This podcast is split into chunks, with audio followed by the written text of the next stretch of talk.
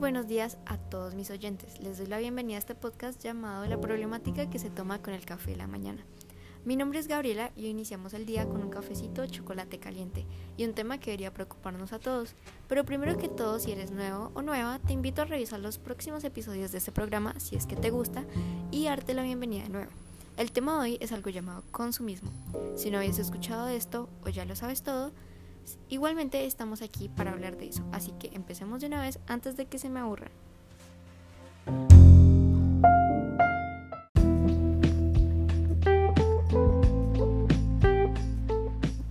Mi primera pregunta fue cuáles son las normas más importantes que inculcaron sus papás en usted para un buen manejo de los recursos, a lo que ella me respondió que fue el manejo del agua en el hogar. No dejar chorreando el agua mientras nos cepillamos los dientes o mientras te echas el champú en la ducha. Otra norma también apagar la luz si no la estás usando, la separación de las basuras en la casa o desenchufar los aparatos electrónicos para no malgastar la energía. La segunda pregunta fue recomendaciones para generar menos basura.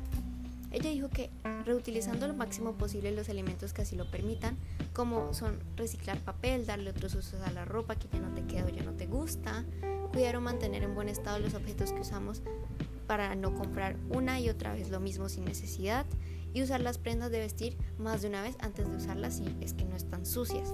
La tercera pregunta fue ¿cómo afecta el consumismo a la sociedad desde su perspectiva? Esta sí era una pregunta con opinión personal de la señora Pascuala, a lo que ella me respondió. El consumismo ha aumentado notablemente por los medios de comunicación y la tecnología, generando niveles alarmantes de contaminación. Mientras más se fabrique, más se afecta al ambiente, más recursos se malgastan y más contaminación ambiental se produce. Crece la pobreza, gastamos dinero innecesario y la empresa continúa enriqueciéndose. Se desperdician servicios como el agua, la energía eléctrica y el combustible, aumentando el precio de estos y la distribución de los servicios básicos se puede ver afectada. La penúltima pregunta decidí ser más estratégica y decirle qué hacen en su casa con los residuos orgánicos aprovechables o reciclables, a lo que ella me dijo que separaban en bolsas de colores dependiendo del tipo de residuo o para reutilizar sacaron el máximo provecho a los residuos que puedan aprovecharse, como por ejemplo las bolsas plásticas eh, que dan en el mercado, los envases plásticos o de vidrio y las cajas de cartón que pueden haber en cualquier supermercado. Y la quinta pregunta, que ya era para terminar la entrevista, era cómo podemos aplicar la ética individual y comunitaria al buen manejo de los recursos, a lo que ella me dijo que manteniendo el compromiso y la claridad de que es un deber proteger los recursos y hacernos responsables de nuestras acciones, tomando en cuenta las consecuencias que generaría para el medio ambiente y para los demás. Y así terminó la intervención de la señora Ortiz, pero espérame un momento, aquí no termina este podcast. Para terminar esto vamos a dar ciertos puntos y recomendaciones para tu vida diaria como consumidor.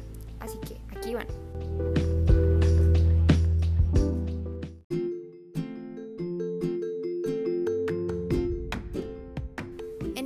punto nos recordaban que el manejo de los recursos de la casa tenía que ser responsable. Las acciones simples siempre tienen un impacto muy grande. Piénsalo así, vas a bajar el recibo del agua ya que decidiste no malgastarla mientras te bañabas o te lavabas los dientes. El segundo punto resalta la reutilización, el reciclaje y la reducción de los residuos, las tres R's, que se complementan para una persona ética. Para el reciclaje podemos separar las basuras, para la reutilización podemos tener mil usos, mil usos para la ropa que ya no nos queda, como hacer trapos de la cocina, puedes descoser la ropa y hacer una prenda nueva, o se la puedes regalar a una persona que sí la necesite. Y por último, la de reducir, que está dirigida al consumidor totalmente, que con el simple hecho de no comprar de más, puedes hacer un gran cambio en el planeta. El tercer punto es el consumismo que no solo es grave para el planeta, sino también para el bienestar de los seres humanos. El penúltimo punto en donde podemos apreciar que hay muchas opciones para aprovechar o desechar correctamente residuos orgánicos o desechables. Date una oportunidad de intentarlo. Probablemente te sientas bien o te guste hacerlo por un bien común. Y el último punto para despedirnos de este programa es la invitación a implementar la ética individual para que todos juntos ayudemos a crear un planeta mejor.